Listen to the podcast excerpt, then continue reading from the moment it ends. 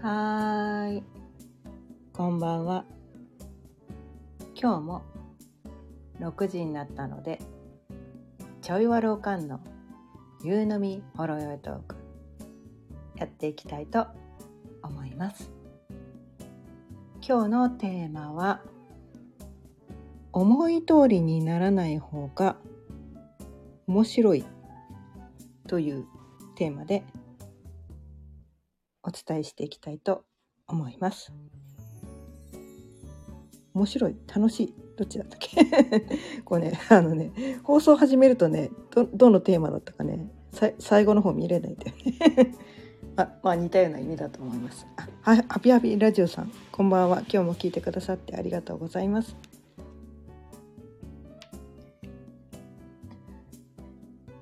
改めましてこんばんは。かよねです。毎日夕方6時からだいたい15分前後その日のテーマを決めて気づきのヒントをお伝えしています。ということでね今日のテーマ思い通りにならない方が面白い。ということについてなんですが、うん、こう私たちってこうなんだろう。人生が思い通りになったらいいのにって思いがちじゃないですか。なんで思い通りにならないんだろうね。なんでうまくいかないんだろう。なんでって言ってそこに対して結構悩みがちですよね。うん、なんでもっとこうトントン拍子にこうことが運ばないんだろう。なんで計画通りにその物事がこうねうまくこう進まないんだろう。なんでイレギュラーとかねなんで不測の事態が起こるんだろうとかね。なんでこんなこと起こるの？こんなはずじゃなかったのに。なんで？ってすごく思うんだけどそれがなぜそれが起こるのかというとそれはその方が面白いからなんですよ。その方が楽しいからなんです。そうは思えないかもしれないけど。ねそのねうまくいかないこととか不測の事態とかえなんでこんなこと起こるの？なんでこうなっちゃうの？とか。そのそれが起こったその時はそうは思えないんだけれどもねそうは思えないと思うんだけれども。でもよくよくよくよく考えてみてください。この世はね、この世はゲームなんです。この世はゲームなんです。仮想空間なんですね。仮想現実なんですよ。まあそうは思えないかもしれないけど、実はそうなんですね。うん、で、この世の中が仮にゲームだとしたら、ね、こうシナリオが全部決まっててね シナリオを全部自分で分かってて、ね、次はこういう展開になってね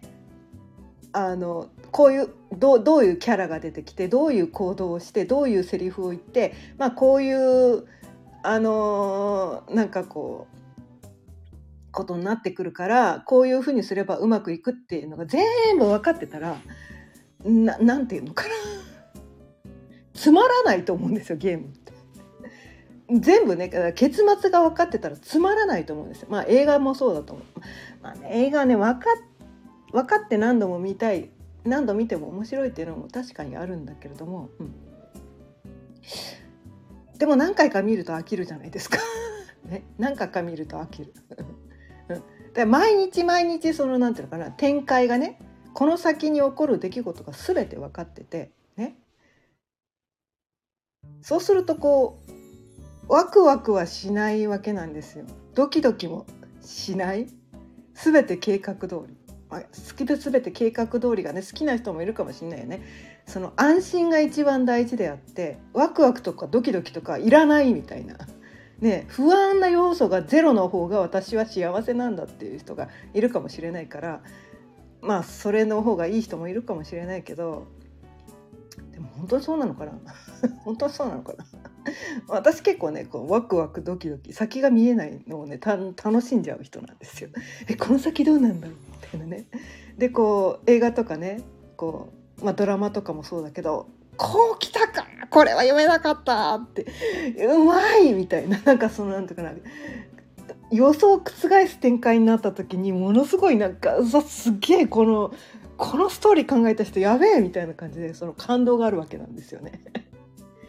だから読めない方が面白くねみたいな。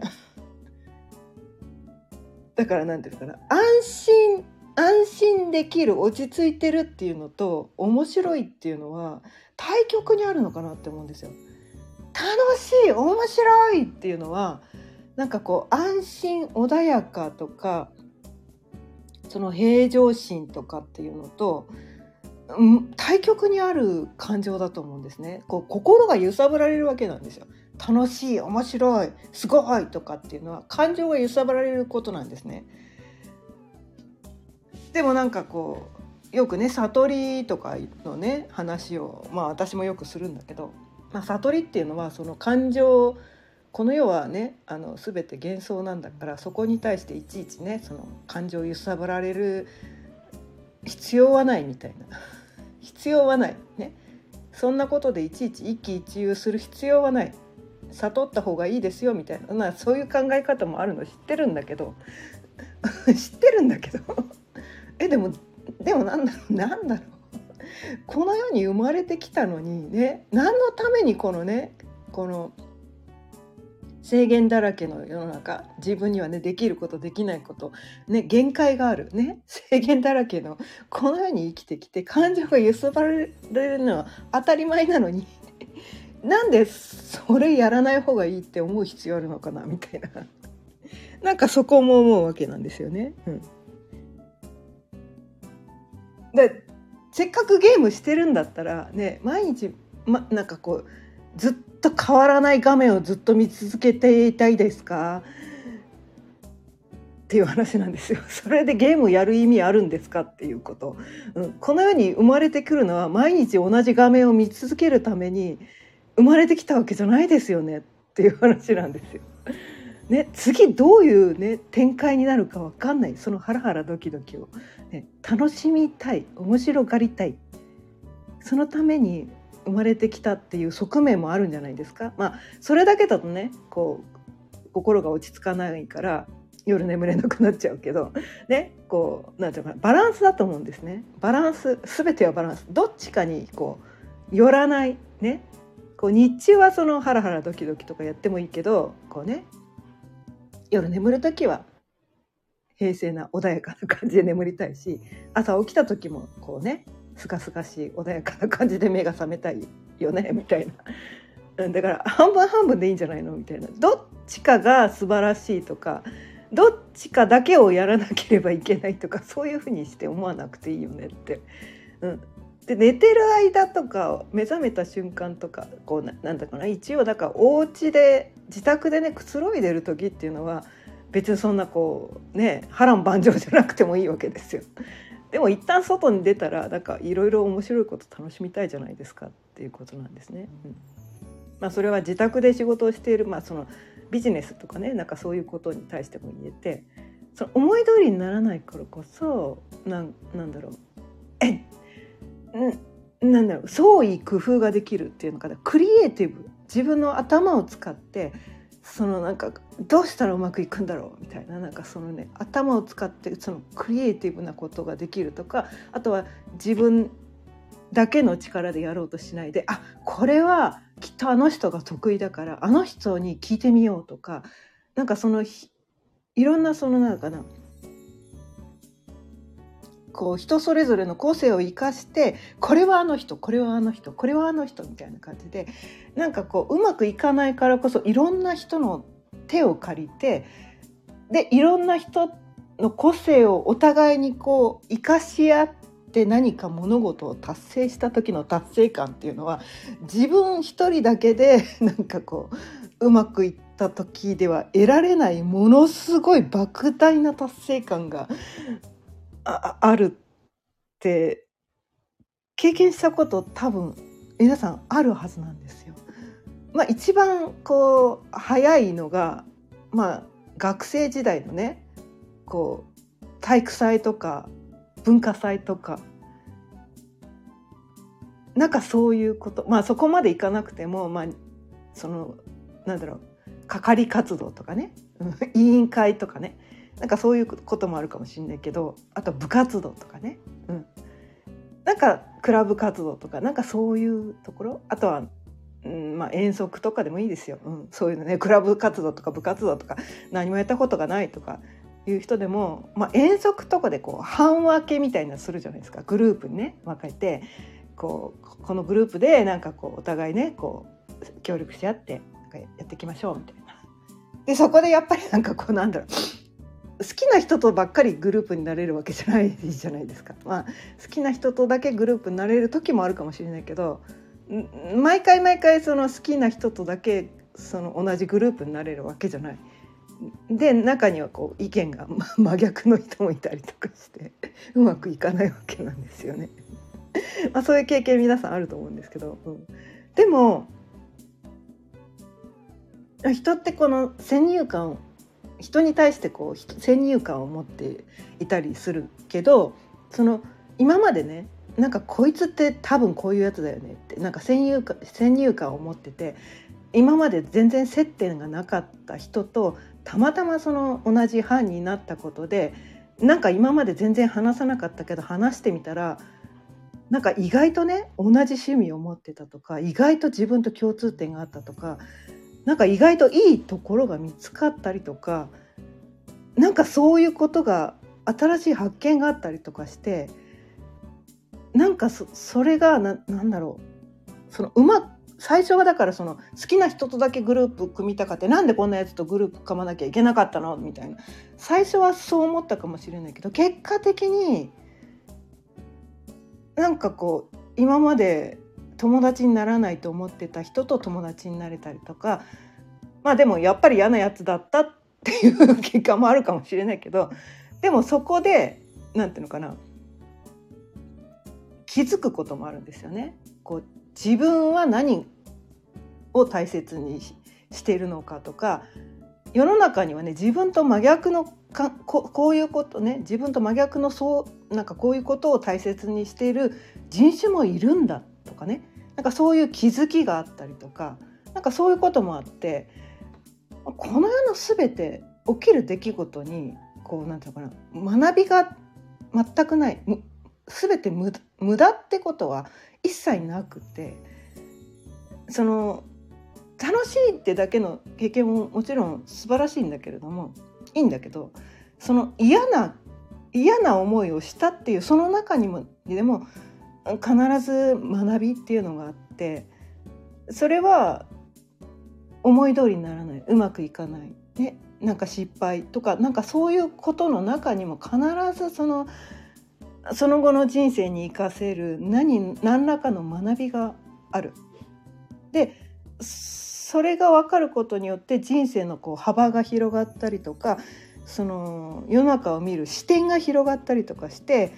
でそういうことに気づけるとすごいなんかこう生きることが楽しくなってくると思うんですよね面白くなってくると思うんですよ。あ今まで自分はこんなに狭い世界の中で生きてたんだ今まで知らなかったこういう考え方の人もいるんだみたいな。で